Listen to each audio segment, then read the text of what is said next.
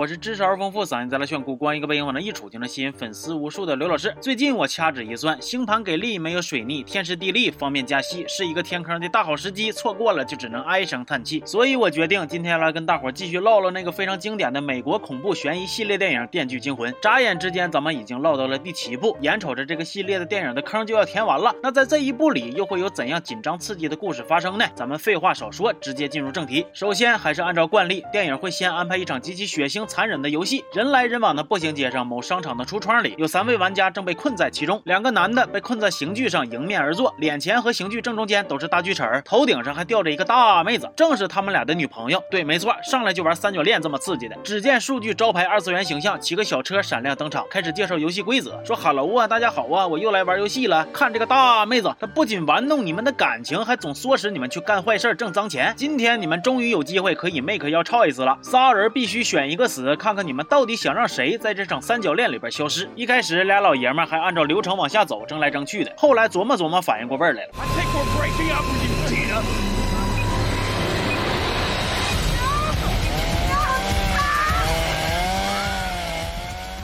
终于，《电锯惊魂七》正式开始。在上一部的结尾，数据的前妻遵循数据的指示，打算杀了狼王老霍。但是人家老霍的战斗力多猛啊，所以到底是没杀成功。此时，数据前妻的危险指数瞬间飙升，就像杜甫诗中所言呐：“杀不死我的，只能让我更变态。”所以老霍死里逃生之后，很快就开始自我修复了，说没事儿我就是脸裂了嘛，缝呗。新三年旧三年，缝缝补补又三年嘛。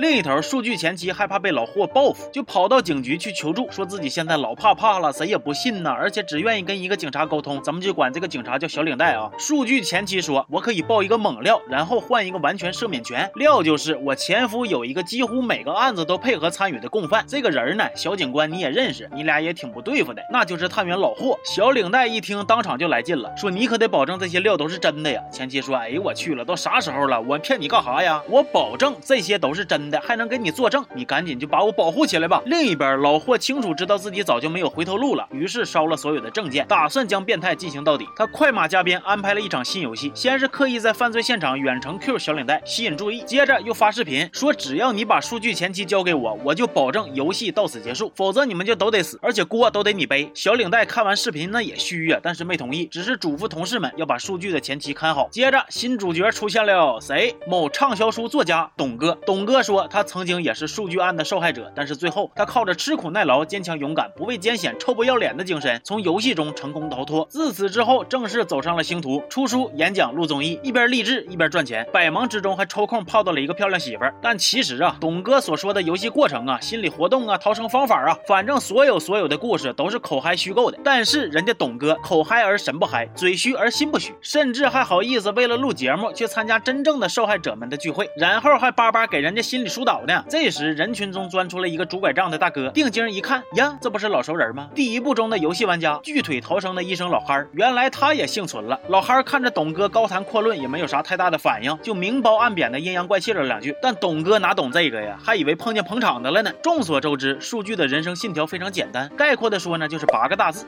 董哥这样子的，天天在外头打着他的旗号招摇撞骗，基本就属于自杀行为。虽然老爷子早就没了，但是你看看后边这几部，哪部不是在他的余威笼罩之下？所以董哥也不出意外的出了意外。董哥喜提游戏体验卡一张，录像带说出来口嗨，迟早要还的。所以今天我就给你个机会，让你真正的参与一次游戏，参与完你就能明白幸存者这个 title 应配吗，弟弟？游戏时间六十分钟，如果董哥没能及时通关，他的漂亮大媳妇就会记记，哇，媳妇实惨呐。第一关，董哥遇见的 NPC 是他最信任的女同事，知道他在撒谎，还依然帮他做宣传。这一轮的机关是，如果女同事不闭嘴，声音过大，喉咙就会被一寸一寸逼近的机关捅穿。而解除机关的钥匙拴在鱼钩上，藏在了女同事的肚子里，得靠董哥生生的拽出来。限时一分钟。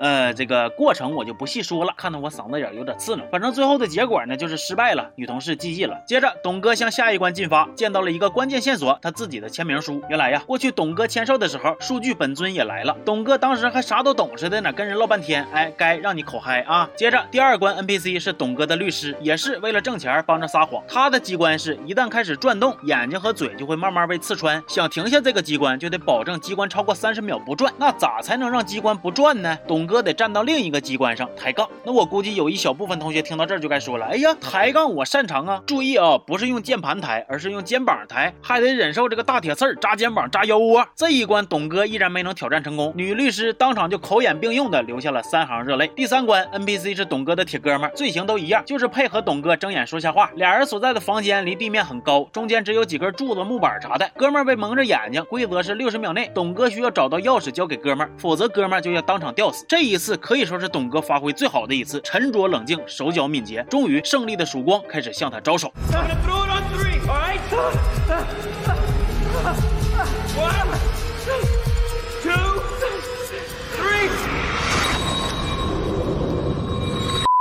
董哥接连三次失败，彻底搞垮了心态。他漂亮媳妇的生命也如风中残烛，是岌岌可危呀。董哥要是想见着媳妇，还得打开一扇密码门，而密码在他牙上，他得当场自己拔牙。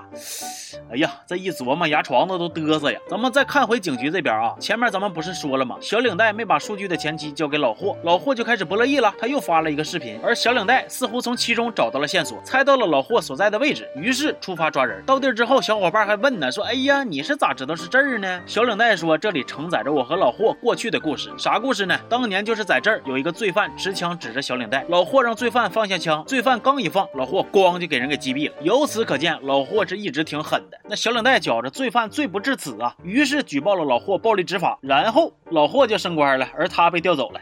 小领带这一回忆，再搭配老霍的视频，反而让他有了重大的发现。他猜出了新游戏的进行地点，而且他还查出老霍本人可能就在上一场游戏发生的地方。于是兵分两路，他带着一票人马出发去抓老霍，另一拨人去新游戏的现场。没错，新游戏正是董哥参与的这场。而此时游戏还没结束，警方全力搜查，董哥全力拔牙。毕竟是犯罪片，you know，警察总得慢一步。董哥已经拔了牙，打开了密码门，见到了大媳妇儿。完了，终极挑战的规则也变得更加残忍了。媳妇儿被困在一个四周都是电。电网的地方，想救媳妇儿就得用双手接通挺老高的电线，那咋能够到线呢？之前董哥口嗨说自己玩的游戏是把铁钩挂在胸上，那这回呢就给你一个机会实操一下啊！需要用两个铁钩子穿透胸肌，然后自己把自己用铁锁吊到高处。要说咱们董哥呀，那是真爱媳妇儿啊！他跟媳妇儿摊了牌，然后说：“宝贝儿，我今天必须为你懂一次。”好男人不会让心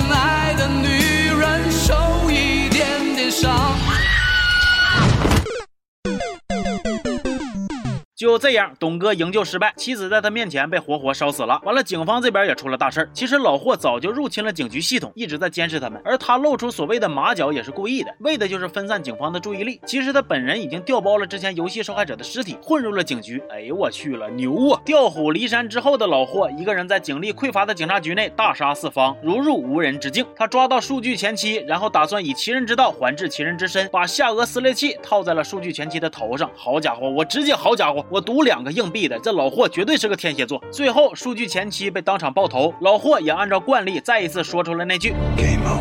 但是你们以为真的 game over 了吗？没有，老霍在杀掉数据前期后仓皇离去，火速回到驻扎老巢，开始倒油放火销毁证据。整个过程那是一气呵成，下手那叫一个快准稳呐。本来他以为自己的这一切做的都干净利落，万无一失，但谁成想，刚表演完真男人从不回头看爆炸的他，被突然冲出的猪脸男袭击。那这几个猪脸男到底是咋回事呢？难道数据还有门徒？没错，数据还藏着一张重要的底牌，那就是医生老哈。还记得上一部中的一个重要伏笔吗？就是。数据前妻拿着一个小包裹来到了医院，其实就是在给老哈通风报信。包裹里装着的是数据生前录好的录像带。数据说老哈是他最宝贵的遗产。原来过去老哈锯腿逃脱之后，也被数据成功的洗脑了，收入了麾下，甚至还成为了数据的得力干将。像是游戏中涉及到人体手术的操作，都是老哈做的。数据还告诉老哈，希望他能照顾自己的前妻，一旦前妻出事儿，老哈就必须马上动手。作为回报呢，数据可以向老哈坦白所有老哈想知道的事儿。哇，这一波简直精彩呀！老霍。在第三层，老哈在第五层，而数据在地下十九层，连阎王爷见他都得害怕三分呢。最后，老哈把老霍锁进了自己当年的游戏场地，又回到了梦开始的地方。那不一样的是，老哈丢掉了那把锯。当老哈像当年的数据一样扭身离去的时候。《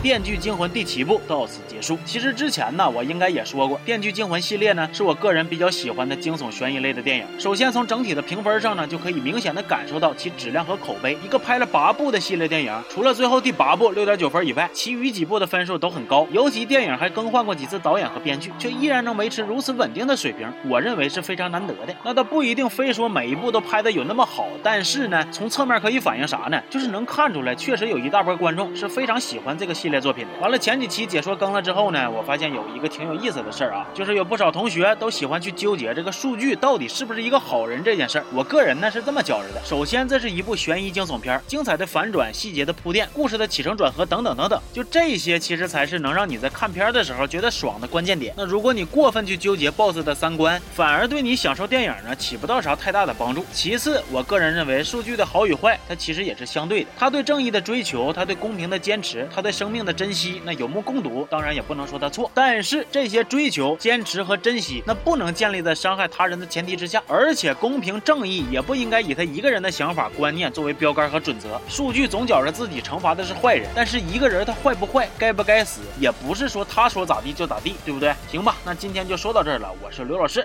咱们下期见。